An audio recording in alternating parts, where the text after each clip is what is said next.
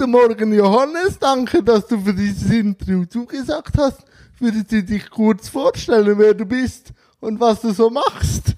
Ja, mein Name ist Johannes Schmuck. Wie man hört, bin ich Deutscher, bin seit 25 Jahren in der Schweiz, bin selbstständig, arbeite einerseits als Coach und Supervisor und dann unterrichte ich noch einerseits im Führungsbereich und bin relativ viel unterwegs mit der UN-Behindertenrechtskonvention. Wir haben ja auch uns an einer Tagung der Cura Viva so kennengelernt. Das ist dann sicher der Schwerpunkt des Interviews. Aber zuerst mal, Johannes, was hat dich gereizt, Coach und Supervisor zu werden? Was reizt dich am Menschen? Das war eigentlich so, als ich gestartet habe mit meinem, mit meiner Ausbildung. Ich habe erst Abitur gemacht in Deutschland und dann habe ich äh, Jura studiert, ein Semester, und dann habe ich gemerkt, das gefällt mir überhaupt nicht. Und dann bin ich in den Sozialbereich gewechselt. Okay. Und der, da war einer, der mich da begleitet hat und der war Supervisor. Und das war eigentlich für mich als Person so wichtig, dass ich gedacht habe, das will ich irgendwann auch mal machen. Ah, okay. Und wie würdest du Supervisoren beschreiben, die Arbeit? Die Arbeit, das ist ja vom Wort her super, das heißt über und Vision sehen. Also man versucht so ein bisschen Übersicht, Überblick zu bekommen bei dem, was bei der Arbeit beschäftigt.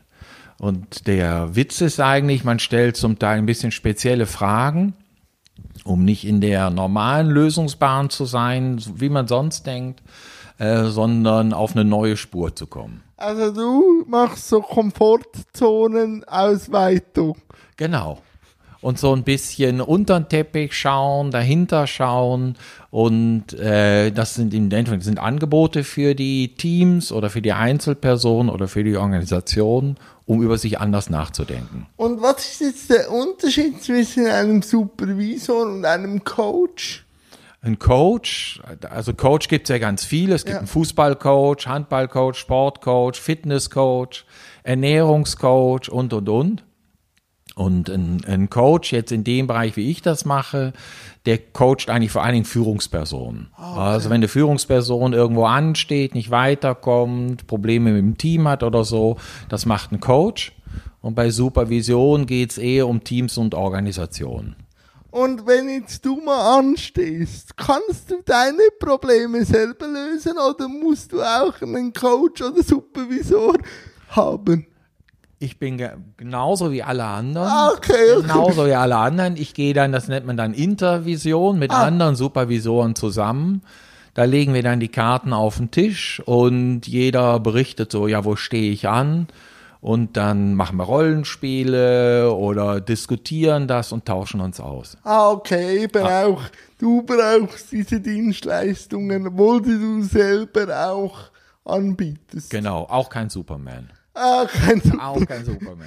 Aber du hast die Supervision. Genau, immerhin. Sehr schön, sehr schön. Und wie würdest du jetzt die Schweiz und Deutschland in diesen Themen beschreiben? So, äh, auch die Mentalität soll jetzt auch kein Bashing oder so sein, aber was fällt dir so auf?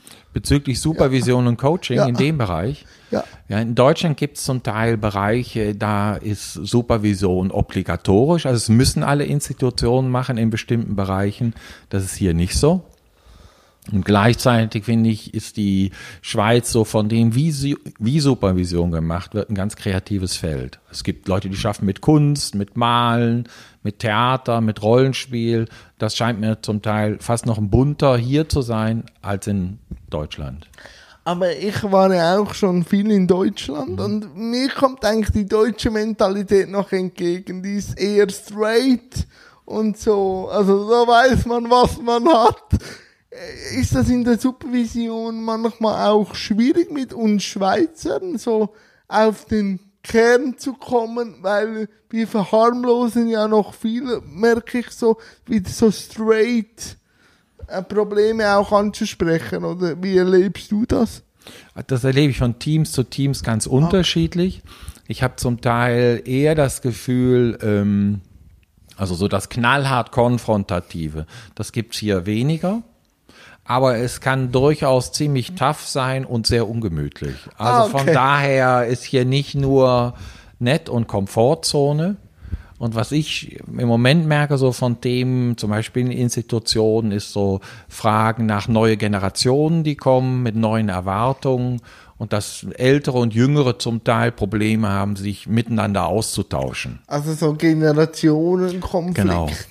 Und wie äußert sich dann der, der Generationenkonflikt? Einfach Spannungen oder nimmst du den wahr? Das sind Spannungen oder zum Teil Erwartungen, dass zum Beispiel jüngere Leute äh, schneller Erfolge erwarten, als es früher war, oder dass ältere Leute zum Teil eher erwarten, ja, jetzt arbeite hier erstmal drei, vier Jahre, dann kannst du Forderungen stellen. Und da sind Jüngere viel weniger zu bereit. Okay, okay. Aber und wie, also du hast gesagt, du bist dann in den sozialen Bereich gekommen nach diesem Jurastudium. Wie definierst du das Segment Behinderung? Was ist für dich eine Behinderung? Also da gibt's ja ganz viele Definitionen. Jetzt mit der UNBRK ist natürlich ist es ein Menschenrechtsthema. Ja. Äh, und sozusagen ganz einfach formuliert würde ich sagen, das ist eine Wechselwirkung. Ne? Eine Wechselwirkung zwischen dem, äh, zum Beispiel Barrieren können das sein oder Hindernisse oder Erwartungen in der Gesellschaft und dem, wie Menschen sind. Das heißt, und wie würdest du die Wechselwirkung mit der Gesellschaft so wahrnehmen? Weil eben du arbeitest ja noch viel in, den, in der Thematik. Wie ist die Gesellschaft bereit, diese Wechselwirkung handzuhaben? Ich glaube, das ist ganz unterschiedlich. Mhm. Es ist zum Beispiel so, heute ist relativ klar, dass der öffentliche Raum barrierefrei ist. Das heißt, dass man nicht mehr große Klippenhindernisse baut. Das ist wie, wie selbstverständlich gesetzt. So, das, das ist, das macht die Gesellschaft und auf der anderen Seite ändern sich zum Beispiel rechtliche Vorgaben oder Leistungsansprüche. Das heißt, es werden Leute heute behindert, die es früher nicht waren. Das ist so, aber eben das mit der Wechselwirkung finde ich noch spannend, weil eben ich habe ja meine Behinderung von Geburt an. Und wenn mhm. ich dann sage, ich bin für mich normal, also ich würde mich jetzt nicht als behindert, als Selbstverständnis anschauen und schaut mich die Gesellschaft komisch an. Und dann sage ich ja immer, in der Wechselwirkung, wie du gesagt hast, fühle ich mich manchmal behindert mit euch. Also für mich ist die Behinderung eigentlich die Gesellschaft und nicht mein inneres Ich, oder? Ja. Und dann kommt man so in ein interessantes Feld an Diskussion, ja. oder? Ja. Aber eben, du arbeitest ja noch viel mit der UNO-BRK. Mhm. Und um das mal so runterzubrechen, was ist für dich die UNO-BRK? Ich glaube, der wichtige Schritt von der UN-BRK zu, zu vorher ist eigentlich zu sagen, es ist nicht nur eine Wechselwirkung, das war vorher auch schon klar, sondern wie zu sagen, es gibt bestimmte Menschenrechte und die machen wir jetzt nochmal ganz klar, dass sie auch von und für Menschen mit Beeinträchtigung gelten. Und das war vorher, waren das nicht so deutlich. Und dann, wenn es dann konkreter wird, ist es dann zum Beispiel sowas wie Selbstbestimmung oder wie Teilhabe. Das sind so wichtige Begriffe in der UNBRK. Dass das nicht etwas ist, was die Gesellschaft Menschen mit Beeinträchtigung geben kann oder nicht, sondern dass es wirklich ihre Rechte sind. Und dass dich nicht nur äh, eine Institution oder ein Dorf damit auseinandersetzen muss, sondern der ganze Staat. Und wie nimmst du das so wahr? Wie, äh, wie äh, setzt sich der Staat mit äh, der UNO-BRK auseinander momentan? Ich glaube, das hat was Ambivalentes. Man will gerne am Ziel sein und äh, ganz viel Haken haben bei den Staatenberichten, so im Sinne von, wir machen super. Aber den Weg dahin, das sieht man immer wieder, wie die Diskussion war, die zum Beispiel bei der SBB war, ja, wie machen wir das mit den Wagen? Da merkt man, ja, will man wirklich den Weg gehen oder will man sich zum Ziel beamen? Und ich habe das Gefühl, da sind zum Teil Leute, die möchten lieber beamen als gehen, ja. diesen Weg. Äh, und dann merkt man, äh, das ist schwierig. Das ist so. Und was ich einfach, also die Schweiz hat ja die UNO-BRK 2014 ratifiziert, aber man muss schon sagen, ein wichtiger Teil hat sie ausgeklammert. Man darf sie auf Probleme, äh, auf Diskriminierung und so aufmerksam machen und man bekommt auch Geld dafür, wenn das passiert, aber dass man etwas dagegen macht, wie ein Schwimmbad zu äh, barrierefrei machen, das muss man dann eben nicht. Also die Einklagerungs äh, Klausel hat die Schweiz nicht in, in der UNO-BRK mit eingenommen. Und das finde ich dann auch ein bisschen, aber da bin ich wahrscheinlich zu aktivistisch, ein bisschen ein Feigenblatt. Man will etwas machen, aber der wichtige Teil, dass etwas gehen würde, hat man so rausgeklammert. Ich glaube auch. Und wahrscheinlich ist dahinter so die Überlegung, ja, das wird nachher unwahrscheinlich teuer. Ja. Und im Hintergrund ist dann je nachdem so ein bisschen das Bild, ja halt, hier sind wir, wir, Gesellschaft, und da sind die Behinderten. Und für die tun wir irgendwas, aber man muss aufpassen. Aber die Aber- dürfen nichts sagen. Die sollen Danke sagen, äh, aber nicht, man muss aufpassen, dass sie nicht immer mehr fordern, Ja. sonst überbordet das. Aber wie würdest du jetzt sagen, eben, ähm, du arbeitest ja schon lange an diesem Thema. Wie findest du die Selbstvertretung? Also, kommt sie? Ist sie schon da? Ist sie am Schlafen? Wie nimmst du die Entwicklung wahr von der Eigenvertreter? Da gibt's ja ein ganz breites Spektrum von Inklusion Handicap über Verbände, die das versuchen zu mobilisieren, äh, Einzelpersonen, Influencer. Äh, in den Organisationen gibt's zum Teil Mitsprache, Mitvertretung, People First. Also es gibt eine große Bandbreite. Aber ich habe noch immer den Eindruck, es bleibt alles ein bisschen außerhalb. Also wenn ich zum Beispiel an, an Schulen denke, äh, da ist das Thema eigentlich noch nicht im Alltag angekommen. Ja, das, da gebe ich dir recht. Also schon, aber eben, man will wieder zurück buchstabieren mit dem inklusiven Schulgedanken. Aber manchmal, und da spreche ich wieder mit dem Aktivistenherz, ich habe nichts gegen Studien. Ich finde Studien super. Aber wenn dann jede Institution und jede ähm, auch ähm, Universität wieder einen Bericht macht zur Inklusion und man liest die, kommen ja alle zum gleichen Ergebnis. Aber wirklich auf die Straße bringen, das ist dann noch etwas ganz anderes. Aber ich habe dann manchmal so das Gefühl, wenn man dann schon spricht mit den Menschen, auch die, die die Berichte gemacht haben, wir haben darüber gesprochen, wir haben ja et etwas gemacht, aber so der richtige und wichtige Austausch mit der Gesellschaft passiert dann eben nicht, habe ich das Gefühl. So. Und ich glaube, du sagst was ganz Richtiges, wenn du sagst, auf die Straße bringen. Es hat ja, es hat ja früher schon verschiedene Bewegungen gegeben. In Deutschland gab es ja mal Krüppelbewegung, also so. Und ich glaube, wenn man sich überlegt, wenn man es nur thematisieren will, dann ist es eine Kopfgeschichte. Ja. Äh, und wenn man aber weitergehen will, wie du sagst, äh, aktivistisch oder als Selbstvertreter, dann muss man ein Stück weit auch das Risiko eingehen, auf die Straße zu gehen Und Gegenwind zu bekommen auch. und Gegenwind zu machen. Ja, um äh, zu machen. Gegenwind zu bekommen, erstmal, aber erstmal Gegenwind zu machen, das heißt bestimmte Routinen zu blockieren. Und da gibt's ja ganz viel Bewegung, die es schon gegeben hat in der Gesellschaft, in der Ökologie, Rassismus etc.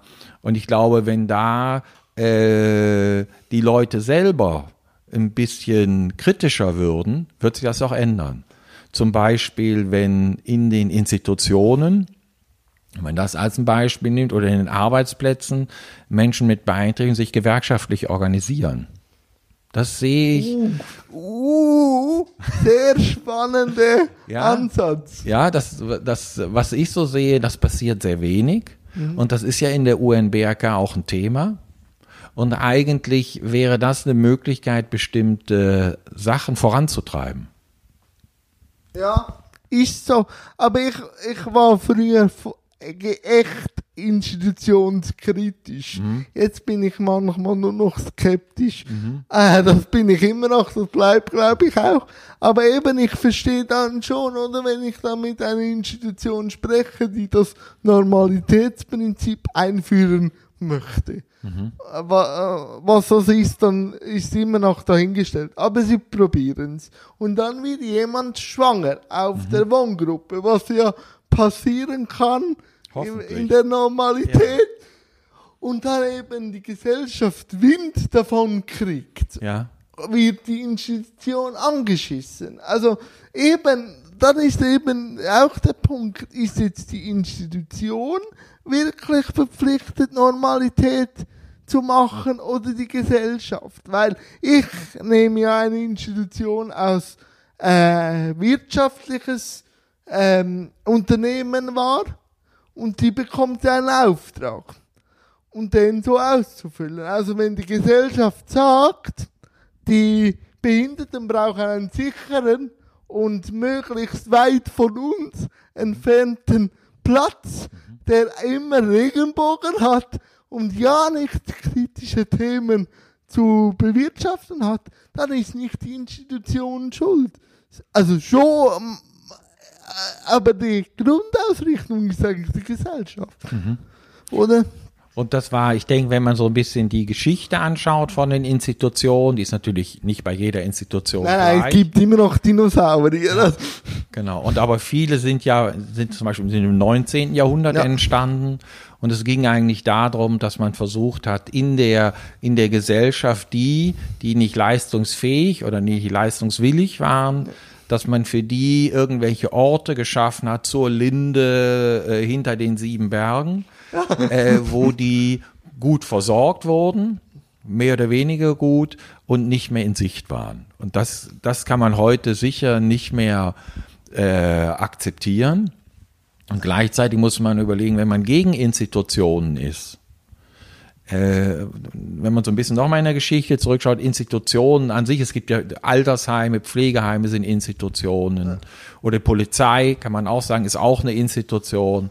Und zum Teil ist man ja froh, dass es Institutionen gibt, aber wie sie sind, das ist schwierig. Ja, ich sage immer, ähm, ich habe so zwei Kinofilme, die mein Leben gut äh, repräsentiert. Einer ist einer flog übers Kuckucksnest.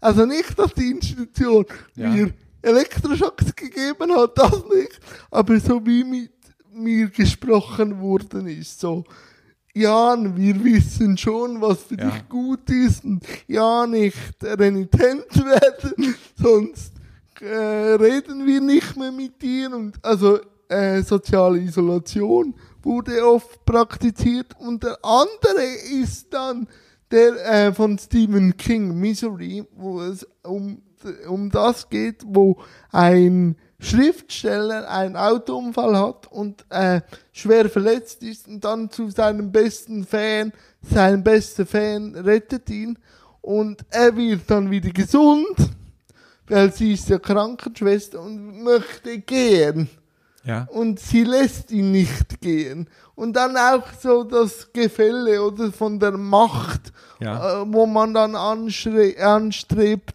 Und Johannes, ich kann dir sagen, wenn man Agogen sagt, wisst ihr auch, dass ihr euren Job nur habt, weil wir da sind. Da bekommt man einen schönen äh, Feld an Reibung ab über. Aber eben, wie bringt man die UNO-BRK an die Gesellschaft? Dass die Gesellschaft sich mit den Themen auseinandersetzen sollte. Und gar nicht so die Institutionen, weil ich glaube, wenn die Gesellschaft sich mit dem konfrontiert fühlt, äh, ist dann wie ein Dominoeffekt. Wie bringt man das hin?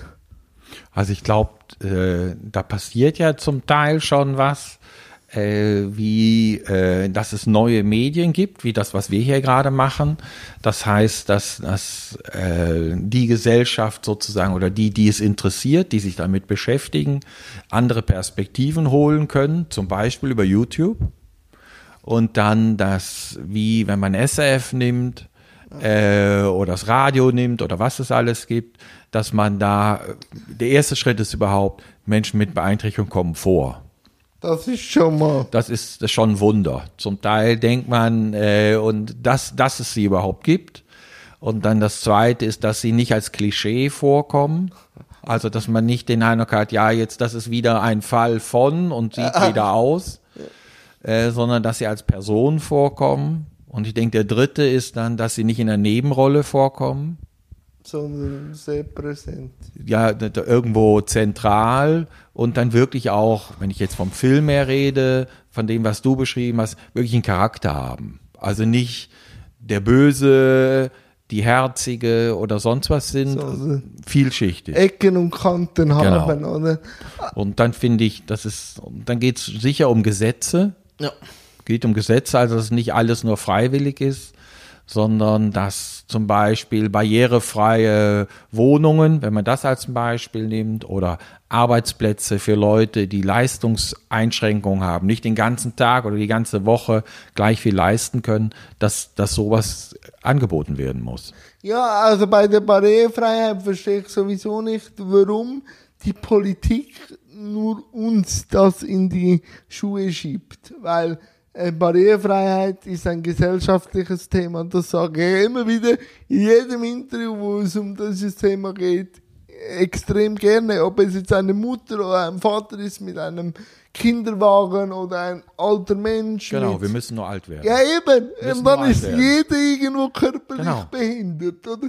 Aber ich weiß schon, wieso, dass die Politik das bei uns so macht, weil bei uns kann man von der Verhältnismäßigkeit anzufangen zu faseln, oder? Mhm. Weil es, aber da kommt die Politik noch auf die Welt, weil es kommen selbstbewusste Behinderte, wo immer mehr auch in der Öffentlichkeit sichtbar werden und dann ko äh, kommt der Dominoeffekt in, äh, in Gang und dann sieht man dann uns viel mehr draußen und dann ist die Verhältnismäßigkeit eigentlich von selber geregelt. Aber hier nochmal äh, ein Aufruf, geht raus, geht Genau. die Reibung suchen. Also, Gen- wie kamst du eigentlich zum Thema Behinderung? Was war so für dich das Schlüsselerlebnis, sich dort hinzuarbeiten?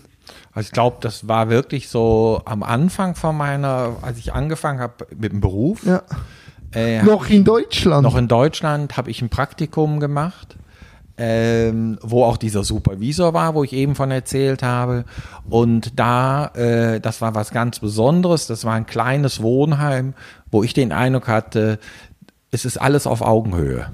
Es ist nicht, man arbeitet mit Menschen mit Beeinträchtigung, sondern man gestaltet gemeinsam den Alltag. Und das war für mich eigentlich die Initialzündung, hey, das will ich in meinem Leben machen. Ich wusste vorher nicht, hatte keine Ahnung äh, und bin durch Zufall da reingegangen, habe da gemerkt, genau so diese Qualität von Arbeit und Zufriedenheit, das will ich machen. Sehr schön. Und jetzt, wenn man so Behinderung in Deutschland anschaut und in der Schweiz, gibt es da Parallelen und wo sind die größten Unterschiede aus Land? Wie geht, äh, gehen die Länder mit der Behinderungsthematik um?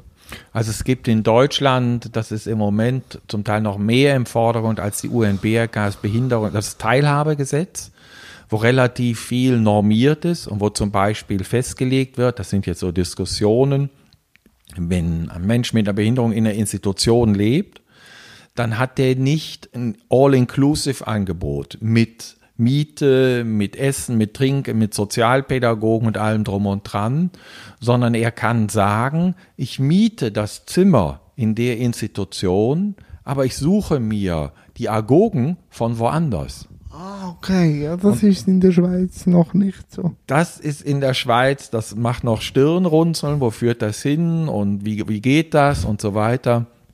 Und da ist man jetzt hier so ein bisschen dran mit Subjektfinanzierung und solchen Geschichten sich dahin zu bewegen. Aber so die, äh, ich finde, keines der beiden Länder ist so das gelobte Land. Nein. Und als ich, ich weiß noch, als ich in der Sta Schweiz gestartet bin mit dem, Ar- mit dem Arbeiten in dem Bereich, das, das waren ganz schwierige Zustände. Äh, zum Teil hatte ich wirklich den Eindruck, ähm, ich bin in Rumänien. Ja, das muss man sich mal so Das in einem ein- stillen Moment Ja. mal so überlegen. Ja, aber das ist lange her, das Ja. war vor 25 Jahren. Nein, also ich bin ja jetzt 29 und ich muss schon sagen, so ab 2000 bis jetzt so äh, 19 Jahre, würde ich jetzt sagen, ist schon viel passiert. Extrem viel. Weil bei, bei mir war es klar, separative Schulung war klar, weil da war vielleicht der integrative Ansatz, also ein revolutionäre Hirngespenst, aber es war noch nicht da. Aber eben, du hast auch ein, ein UNO-BRK Navigator erstellt, Ja, äh, was ich noch kurz erwähnen will mit drei Begriffen. Haltung, Fähigkeiten und Kenntnisse. Oder Genau. so. Ähm, äh, die Haltung. Um was geht es bei der Haltung? also Unterhaltung, das gibt so verschiedene Ebenen und wenn man es an, an einem Bild kann man es wie sagen, eine Haltung bedeutet zum Beispiel das Gegenüber nicht als Objekt zu nehmen, sondern als Subjekt auf Augenhöhe. Und das ist noch, das ist noch leicht gesagt. Aber sehr schwierig umzusetzen. schwierig umzusetzen. Zum Beispiel haben die einen einen Schlüssel und die anderen nicht. Oh ja, da habe ich auch ein Beispiel. Nämlich? ähm, eben, ich habe ja zuerst meine Wohnung ge gehabt. Da, ich bin immer gependelt zur Arbeit. Und ich war in einer Behindertenwerkstatt tätig und eben, da ging es dann für mich gar nicht mehr selbstständig wohnen, selbstständig zur Arbeit gehen, selber auch einkaufen und alles, was dazugehört, auch sich mit der Gesellschaft auseinandersetzen auf dem Arbeitsweg und nachher betreut zu sein. Das ist gar kein Vorwurf an die Institution, aber das war ein Spagat oder eine Verbiegung, die nicht mehr ging, weil ich war immer eine halbe Stunde früher bei der Arbeit, weil äh, der Zug ging nicht anders. Und ich habe mal so gefragt, darf ich eine halbe Stunde früher arbeiten? Dann könnt ihr mir Genau. einen Schlüssel geben, dann kann ich vielleicht am Abend früher gehen, um einen besseren Zug zu bekommen. Nein, das ging nicht. Weil, weil, ja, wegen der Aufsichtspflicht und wegen dem, dass ich ja den Schlüssel verlieren könnte und so, habe ich gesagt, ich habe ja einen Wohnungsschlüssel, den verliere ich ja nicht.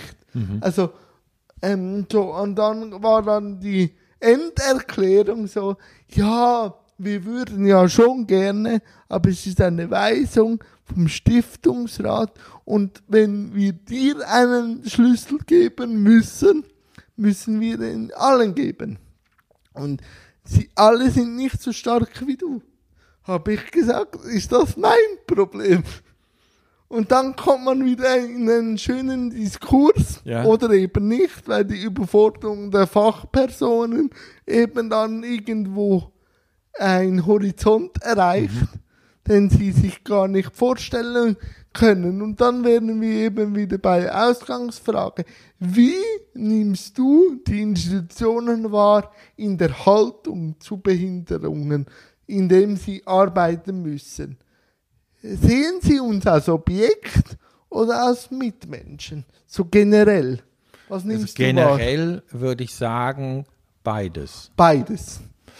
Wenn ich sagen würde, sie sehen dich nur als Objekt, das würde nicht stimmen. Nein. Wenn ich sagen würde, ja, man kann alles verhandeln, es geht nur um dein Wohl, es ist äh, tri, tra, tru, das ist es sicher nicht. Zum Beispiel Institutionen sind zum Teil darauf angewiesen, dass ihre Plätze belegt sind. Ja. Und das, äh, oder sie müssen Leute entlassen. Das ist so. Und da kannst du aus, aus deiner Sicht natürlich sagen, das ist ein Problem, aber nicht meines.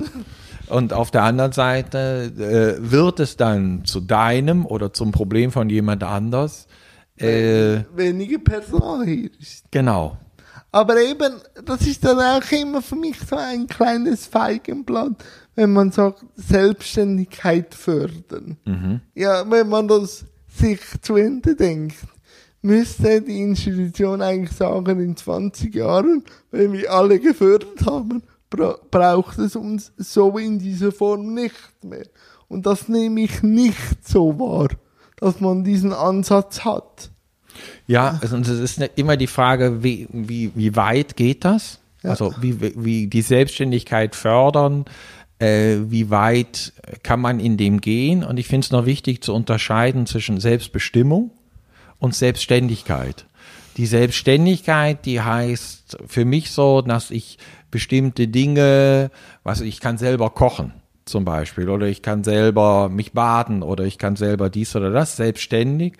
Und ich glaube, zum Teil wird das verwechselt mit der Selbstbestimmung, äh, dass ich selber entscheiden kann, will ich jetzt was essen oder nicht? Oder, Oder was will ich essen? oder was will ich essen? Oder will ich am Morgen duschen oder will ich am Abend duschen? Oder gar nicht. oder gar nicht oder zweimal.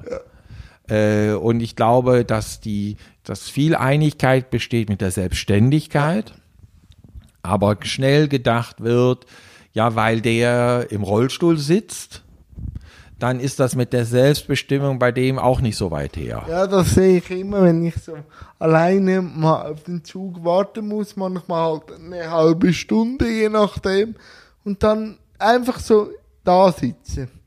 Habe ich schon vielmals so gemerkt, dass die Gesellschaft auch nicht weiß, was ist jetzt mit mir. Ja, Weil dann kommen so die Fragen, wo ist die Begleitperson? Geht es dir gut? Und, Ja. so. und je nach Lust und Laune sage ich, ja, die ist mir davon gelaufen, die hat es angeschissen. Und, Ja, so, und genau. dann merkt man so, wie der Denkprozess Ja. weitergeht. Muss ich jetzt da was machen? Genau. oder so. Aber das sind dann eben die Feldversuche und die Reibungen, oder? Um wieder zurück zum Navigator zu gehen. Eben, wir haben über Haltung gesprochen. Wie sind dann die Institutionen mit dem Wissen, also mit den, ähm, Mit den ist- Kenntnissen. Ja, äh, mit den Kenntnissen, ja. Ja, ich denke mit den Kenntnissen, äh, das erlebe ich auch sehr unterschiedlich, aber eigentlich da, da ist passiert relativ viel, dass man sich mit neuen Technologien auseinandersetzt, dass man im Sanitärbereich Dinge hat, äh, das erlebe ich gut. Äh, ich finde zum Teil einen kritischen Teil, was ich sehe in Werkstätten äh, dass die Leute, die haben ja meistens eine handwerkliche Ausbildung oder eine kaufmännische Ausbildung und dann macht ein Teil vom Personal eine arbeitsagogische Ausbildung, das geht so zwei, drei Jahre und nachher machen sie keine Weiterbildung mehr.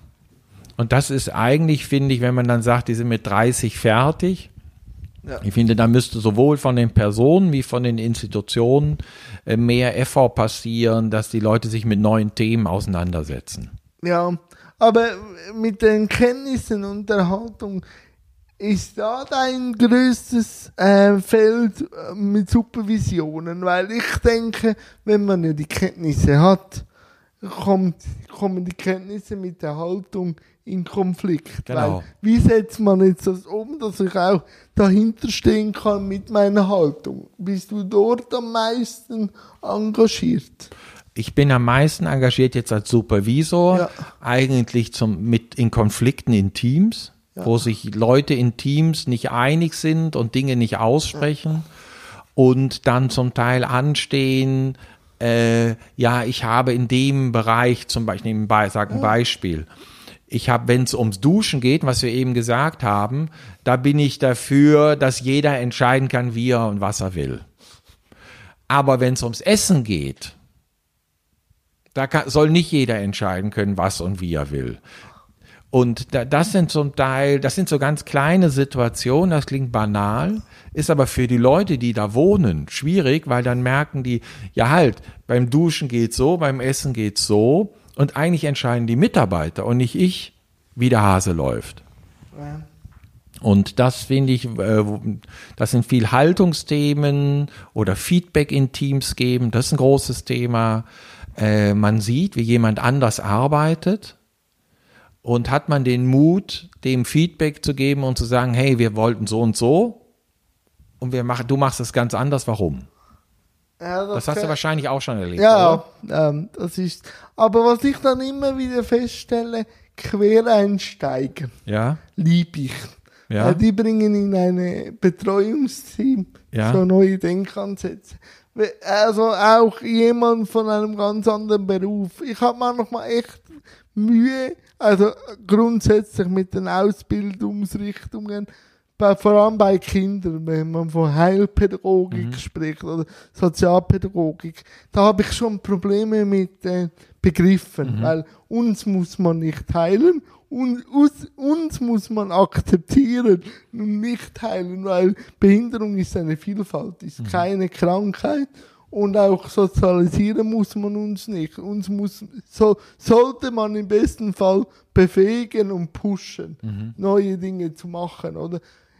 Und auch erwachsene Agogis. Ja, eben, wenn man dann schon Probleme hat, und da hatte ich, ich musste selber einkaufen, aber wenn ich einen Papiergebrauch habe bei der Arbeit oder so banale Sachen, musste ich fragen, ob ich das darf. Habe ich auch schon gesagt, wenn ich jetzt nochmal fragen muss, gehe ich in den Mikro und gehe es mir selber Genau. kaufen. Und da merkt man dann einfach, es ist dann ihre Komfortzone getestet. Und dann habe ich oft gemerkt, wird man auch geschnitten, weil man sich nicht, also auch nicht alle. Ich hatte eben mit den Quereinsteigern hatte ich am wenigsten Problem. Aber so, dann wird man echt auch abgehängt. Also, ähm, wie, also, so sozial gemieden, weil, weil der eben immer aneckt oder man möchte alle in eine Schublade packen. Wie, wie, und das ist so jetzt zehn Jahre her. Aber wie siehst du das? Hat man gerne Reibungsflächen in den Institutionen? Also ich glaube, das Erste, was du gesagt hast, das war ja bei, bei dieser Tagung, wo wir uns kennengelernt haben, Ja. bei Cura Viva auch ein Thema. Passend zum Beispiel überhaupt der Begriff Sozialpädagogik oder Heilpädagogik, weil man dann ja wie, wie so eine Grenze zieht. Hier ist Normalpädagogik und da ist die mit dem, mit abweichenden Verhalten, die anders sind. Und wenn man von einer inklusiven Gesellschaft redet oder in BRK, muss man eigentlich sagen, das ist ein bisschen überholt, so zu denken und überhaupt diese Begriffe zu machen, äh, sondern dann passt für alle Agogik oder für alle Pädagogik und nicht für die einen die Spezialpädagogik und für die anderen die Normalpädagogik. Und das denke ich, das ist so auf der Begriffsebene und so von, von Reibung, von Konflikt, von Auseinandersetzung in Institutionen zum Beispiel oder auch in der Gesellschaft.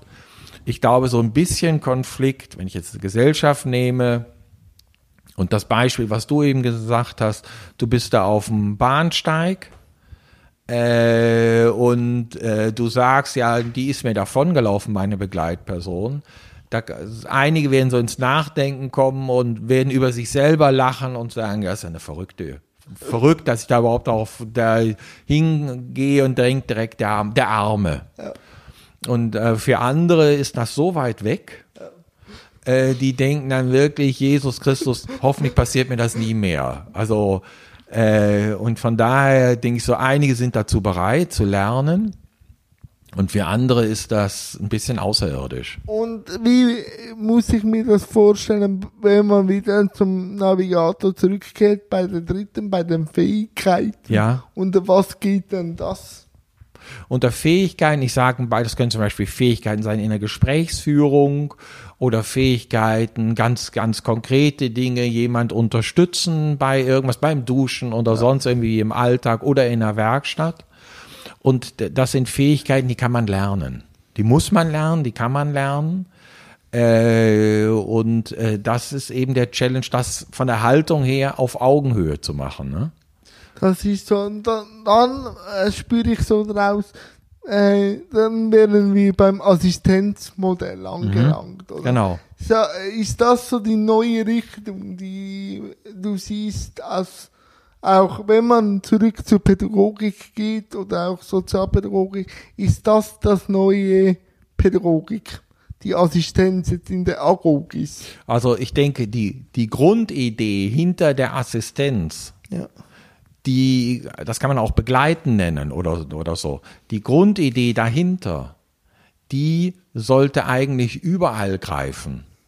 Also die, und die Grundidee ist eigentlich, dass ich da unterstütze, auf Anfrage von der Person oder nachdem ich geklärt habe, was, was die Person will, nachdem wir das geklärt haben, dabei unterstütze, soweit es braucht und Punkt.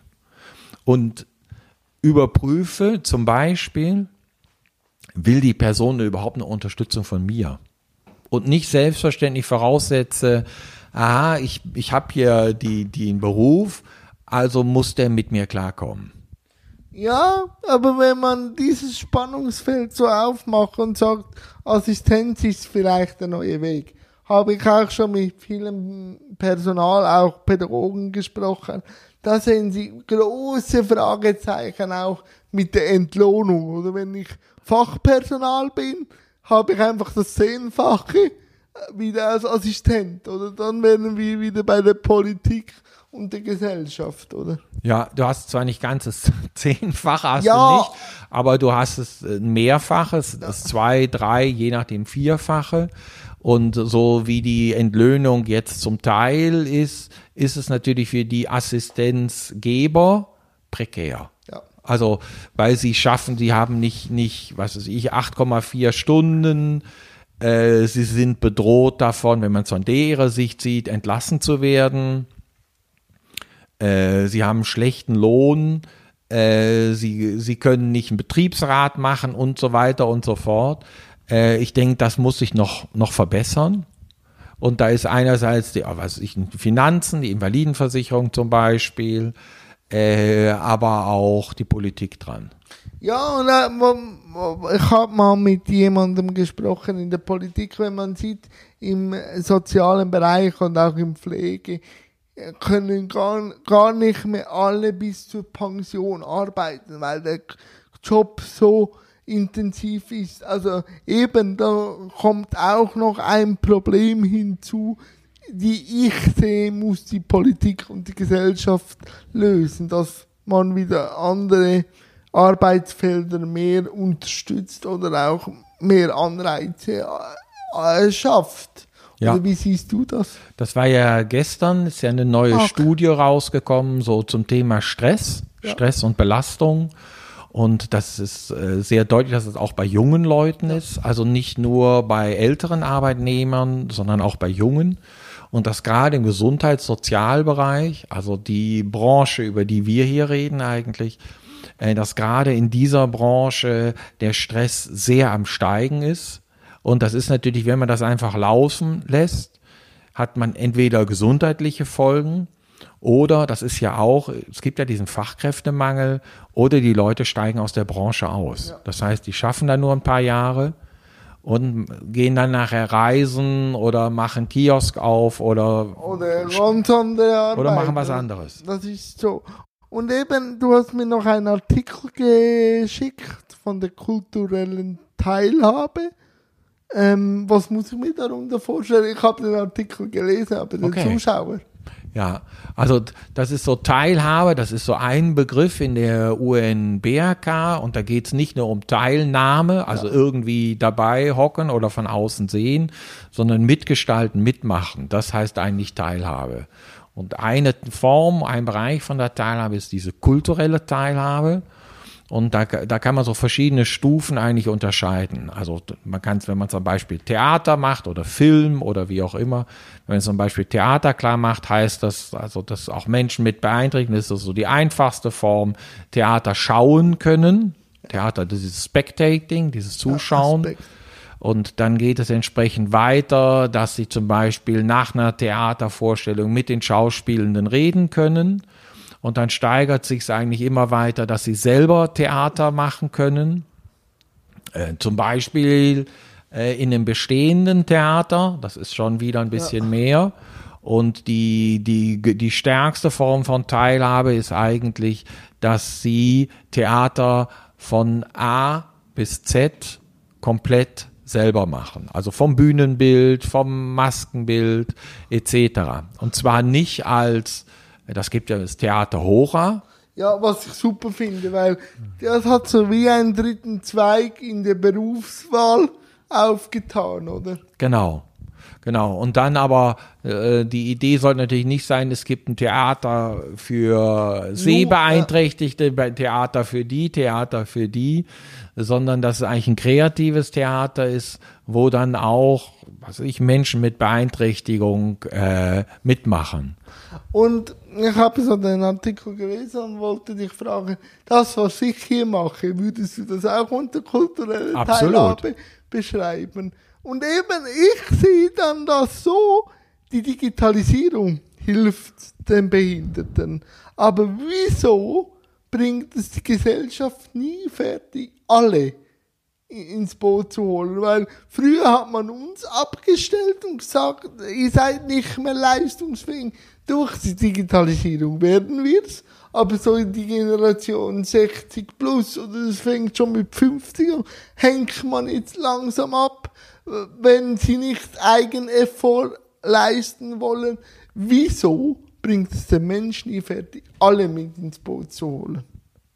Also ich glaube, also das ist so, wie du beschreibst. Es werden immer bestimmte Gruppen integriert und neue Gruppen exkludiert. Ja. Und das also sieht man, das ist nicht ein Phänomen in Deutschland oder in der Schweiz oder in Europa, sondern in vielen Gesellschaften oder in allen Gesellschaften. Und ich glaube, daran sieht man eigentlich, dass es, dass es nicht ein Zustand ist, Inklusion, sondern ein Kampf. Und zwar, dass man wie ein bisschen auch aufpassen muss. Zum Beispiel, du könntest jetzt sagen, ja, ich habe jetzt hier meinen YouTube-Kanal und jetzt kriege ich noch schöne Werbeaufträge und dann kriege ich noch eine schöne Anstellung, dann ist die Sache für mich erledigt. Ciao zusammen, das mache ich und die anderen interessieren mich nicht. Und dann merkt man ja halt, es war ja mal Flüchtlinge waren mal ein Thema. Jetzt merkt man, das ist noch immer ein Thema. Äh, die will man draußen halten. Und das hat sicher was damit zu tun, wie, und man merkt, es ist nicht ein Thema vom Kapitalismus, weil man merkt, es in, in sozialistischen Ländern spielt das vielleicht auf eine andere Art, aber das Thema spielt auch. Und das heißt, es hat wohl was ein bisschen in dem Sinne zu tun, dass Menschen diese Leistung, Inklusion, immer wieder neu erbringen müssen, auch als Familie. Das ist so. Und auch wenn man viel gemacht hat, es gibt immer wieder, ähm, wenn man auch ein Thema bewirtschaftet hat, immer noch Unterfächern Ja. von Themen, wo man immer wieder auch sich selber auch hinterfragen sollte und muss. Und das ist Arbeit. Das ist, Ja. das, und das wäre ich manchmal froh, würde auch so anerkannt werden wie ein sozusagen acht Stunden Job oder so, ähm, wo man Arbeit leistet, dass man auch so gesellschaftliche Arbeit genau auf die gleiche Stelle setzt. Aber das ist dann auch wieder ein Thema für sich. Aber jetzt noch kurz möchte ich noch auf deine Person so zu sprechen Ja. kommen. Äh, wenn du jetzt nicht so viel mit Menschen arbeiten musst und darfst, was macht der Johannes sonst noch? Ich hab gesehen, Borussia München-Gladbach Genau. ist ein groß, äh, ist Ja. ein Kleber. Freust du dich auf den Start der Genau, jetzt geht's los. Ja, das, das, ich verfolge das natürlich jetzt nur noch aus der Ferne, aber Ist auch schön, oder? genau, ist super. Das ist so äh, lebendig und verbindet mich natürlich ein bisschen mit Kindheit und Jugend, weil ich da in Mönchengladbach groß geworden bin. So, warst du Fan von Günther Netzer? Genau. Der hat meiner Mutter sogar mal eine rote Rose gegeben. Oh, okay. Alles ist aber länger her dann. Wo er noch lange Haare hatte Genau. und Wind im Haar. Und mit dem Ferrari unterwegs war Ja. und eine eigene Disco hatte und so. Ja, das warst du auch. So ein Komfortzonentester alten Bundesliga, wo der Günther gekommen ist Genau. und so alte ähm, Regeln gebrochen hat, Genau. oder? Das ist schon immer spannend bei Menschen, wie immer so die neue Generation manchmal auch im Konflikt mit der alten ist. Ja. Aber es, das braucht es, glaube ich, auch. Mhm. Also eben so den Konflikt nicht scheuen, sondern Mhm. auch sich auseinandersetzen, oder? Und wie bist du zufrieden mit den Einkäufen von München, äh, Borussia München-Gladbach? Ja, die kaufen ja viel in der Schweiz ein. Ja, das, ist so der verlängerte Arm der Schweizer Genau, die, Liga, ja. die, die kaufen so ein bisschen die Schweiz leer äh, und äh, wo sie hatten ja auch den Favre als Trainer. Äh, das ist die, die Epoche ist jetzt vorbei, äh, aber ich glaube, sie haben viel Freude dran und und ich natürlich auch und, Und er hat sie auch zufrieden. geprägt, oder? Er hat so Ja. wie, äh, er ist ja dort so gekommen in der Barrage Genau. und hat sie ja gerettet und hat Genau. so wie die neue Epoche mit dem Max Ebald auch mitgeprägt. Oder? Genau, mit dem Max Eber. Und er ist so ein bisschen so als Retter auftreten, das ist natürlich immer eine schöne Rolle. Das ist so. Und dann wird man nicht mehr so hinterfragt, wie, außer man ist so, wie lange war er dort? Acht Jahre, oder? Ich weiß nicht, ob es ganz so lang war, ja, aber war relativ lang und dann hat er ja den Absprung äh, nach Frankreich gemacht. es war nicht so schön, aber ich kann ihn schon auch verstehen, weil Borussia Mönchengladbach ist jetzt eine wieder äh, eher größere Rolle, aber wo Favre mit ihnen gearbeitet hat, haben sie halt immer wieder das Team Ende der Saison verkauft Ja. und er musste immer wieder bei Null anfangen Ja. und dann ist die Frustration natürlich groß irgendwann und jetzt ist er ja bei Dortmund bei der anderen Borussia und jetzt kann er sich beweisen. Jetzt gilt's. Jetzt haben sie ja sich weit aus dem Fenster gehängt und haben gesagt, sie wollen Meister werden, Ja.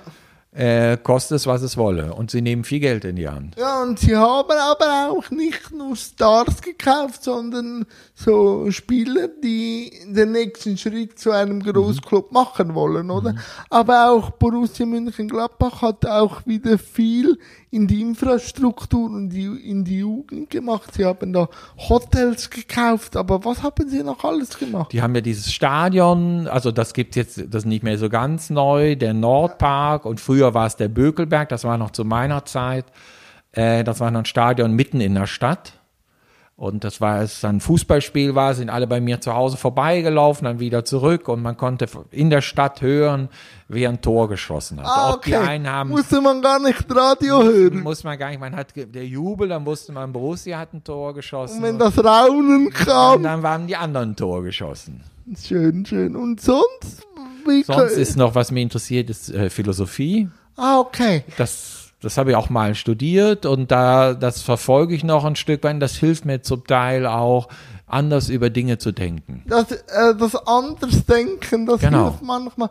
Welche Philosophen haben dich dann so geprägt oder jetzt so neu? Jetzt, was ich im Moment lese, ist äh, Sloterdijk. Sloterdijk, das ist jetzt ein, also ist ein Philosoph, der lebt auch noch. In Deutschland ist der. Äh, der hat zum Teil sehr spezielle Wortschöpfungen, eine witzige Art, über, äh, über Dinge nachzudenken. Und als ich studiert habe, da, äh, da ging es einerseits natürlich so um die Kant und äh, Heidegger und solche Geschichten. Da habe ich mich eigentlich am meisten mit beschäftigt. Ähm, ich bin auch der Philosophie recht angetan. Mir bringt es immer wieder die Stoiker zu lesen. Ja? Weil die Stoiker sind dann immer so der Gegenentwurf zur immer mehr, immer, immer Ja. mehr präsent zu sein, sondern mal so richtig einfach zu sagen, ja, du stirbst ja sowieso, Ja. wieso immer so verbissen an Ja. den Themen dran zu bleiben, lass wieder mehr Luft und genieß die Zeit, weil das ist ein Wert, die du nicht siehst, aber den immer mehr auch weggeht und nutzt das auch als großen Wert, oder? Ja. Seneca und so. Seneca liest du dann. Ja, ja. Ja, da gibt's auch schöne Sachen von Ja. Schopenhauer. Der hat auch zur Lebensweisheit geschrieben und viel von den Stoikern gelernt. ja. Und, und Bücher liest du auch so? Welches Also Buch? Bücher ja. ist natürlich Philosophie. Das, Ah, okay. das kommt alles in Büchern. Die sind online noch ziemlich hinter der Welt. Ja, und sonst sind es nur immer so Ausschnitte, die gelesen werden, aber so ein großes Buch nach. Ja. Aber, aber wie siehst du es in der Philosophie? Viele sind ja alte Werke. Du hast jetzt einen Philosoph genannt der Jetztzeit, aber wie siehst du es dort? Kommt auch eine zweite oder neue Generation an Philosophen? Weil in der Menschheit jetzt momentan wäre es wieder gut, man hätte mehr Philosophen, die auch gehört werden, aber die nicht populistisch sind, sondern einfach nur ihre Gedanken mitteilen, ohne Wertung drin Ja. zu haben, oder? Also das ist das Schöne in der Philosophie. Ja. Die werden sich niemals einig. Es gibt immer Lempe, es gibt immer was Neues, es gibt immer äh, frische Impulse und man denkt zwar immer wieder so, jetzt reden die schon zweieinhalbtausend Jahre, jetzt kann ja nichts mehr kommen und es kommt passiert immer. immer wieder was. Es kommt immer, obwohl die Themen sich immer wieder gleichen. Genau, aber kommt ein neuer Aspekt, eine neue Frage und was natürlich die, was, was anderes, was du sagst, hört die Gesellschaft drauf oder setzt sich die Gesellschaft damit auseinander? Da gab es ja mal im Fernsehen dieses philosophische Quartett. Das war so eine Möglichkeit, wie sozusagen mitzuhören. Äh, und dann ist die Frage, ge- kommt das wieder mehr in Schulen auf, Philosophie? Oder der Binswanger, das ist ein Ökonom, es ist ja gerade, das ist gerade so eine Ausstellung, wo es so um Glück geht. Äh, Und der sagt auch, was ich, man soll nicht nur über Bruttosozialprodukt reden oder wie die Bhutanesen über Brutto-Glücksgeschichten, sondern man könnte auch, wie das, was du eben gesagt hast, über eine Leistungsfähigkeit von der Gesellschaft reden, wie integrativ ist die? Ja. Und dann mal eine Gesellschaft daran messen. Und an welchen Themen oder Philosophien bist du gerade dran? Was beschäftigt dich, als wenn man wieder zurückgeht im Thema Behinderung? In welche Richtung geht es? In der BRK, was steht an bei dir? Bei mir, ich bin jetzt, also einerseits in Deutschland, ich weiß in einer sehr großen Institution, also die haben äh, 2900 Mitarbeiter, das ist so ein Riesenladen. Äh, äh, und mir äh, geht es eigentlich darum, UNBRK, ich glaube im Moment entstehen viel Leuchtturmprojekte. Also die machen was, die machen was, die machen was und immer so ein Highlight. Ja. Und ich glaube, die Herausforderung ist in die Breite. Ja, Nicht- nicht nur in die Höhe. nicht nur, hey, wir haben jetzt eine super Ausstellung gemacht oder wir haben Quartett gemacht oder wir haben Kiosk gemacht, sondern in die Breite zu gehen. Ja, weil wenn man dann wieder sieht, was der jetzige Gesundheitsminister so vorschlägt, die Jens Spahn mit den be beatmeten Ja. Behinderten, das ist ja dann wieder schönes Mittelalter, dass die Ja. nicht mehr zu Hause so gepflegt werden, sondern ab einem gewissen ähm, Standard müssen sie in Heime. Das schlägt er ja so vor. Aber Mhm. ja, da muss ich, da muss ich die deutsche Behinderungsbewegung mit Raul Krauthausen Ja. echt loben. Die sind auf Zack und ge gehen auch gut demonstrieren. Und sie sind, das muss ich sagen, aber das ist bei uns in Entwicklung. Die Schweizer sind halt hinter den Bergen. Manchmal da dauert es ein bisschen, äh, sich am Formieren, aber da könnte man sich ein Beispiel nehmen an der Behinderten-Selbstvertretung in Deutschland. Ich Natürlich federführend mit Raul, oder? Ja, Sozialhelden Ja. und diese verschiedenen, die die, die was am Aufbauen sind. Äh, und das braucht Mut. Ja. Das braucht Mut und dann aber auch äh, sich, sich zusammentun und nicht so eine Vorzeigeperson nur zu haben, sondern mit mehreren Leuten wirklich Eben auch die Beine dort die. Breite ansprechen, oder? Mal, liebe Johannes, wir wären eigentlich schon am Schluss. Und am Danke. Schluss gibt es immer noch zwei Fragen. Wieso hat der Johannes für dieses Interview zugesagt? Das war, als wir uns getroffen haben, also ich fand erstens dich sympathisch Danke gleichfalls. und das zweite fand, du hast ja auch einen Input gemacht, also bei dieser Tagung und ich, ich fand, das hat Hand und Fuß gehabt. Sehr schön, danke vielmals. Und wie fandest du jetzt das Gespräch? Ich fand es offen und äh, unkompliziert und echt. Schön, schön. Und wie jetzt jeder Gast, liebe Johannes, hast du ein Schlusssegment, wo du irgendetwas noch sagen kannst, Witze erzählen kannst. Das sei dir überlassen. Ich klinke mich da raus und sage dir großen Dankeschön. Also nochmal Danke an dich und dann äh, etwas frontaler in die Kamera. Ich kann eigentlich nur sagen, äh, Mut. Ich finde es wichtig, Mut zu haben und Risiken einzugehen und äh, dem eine Chance zu geben. Danke.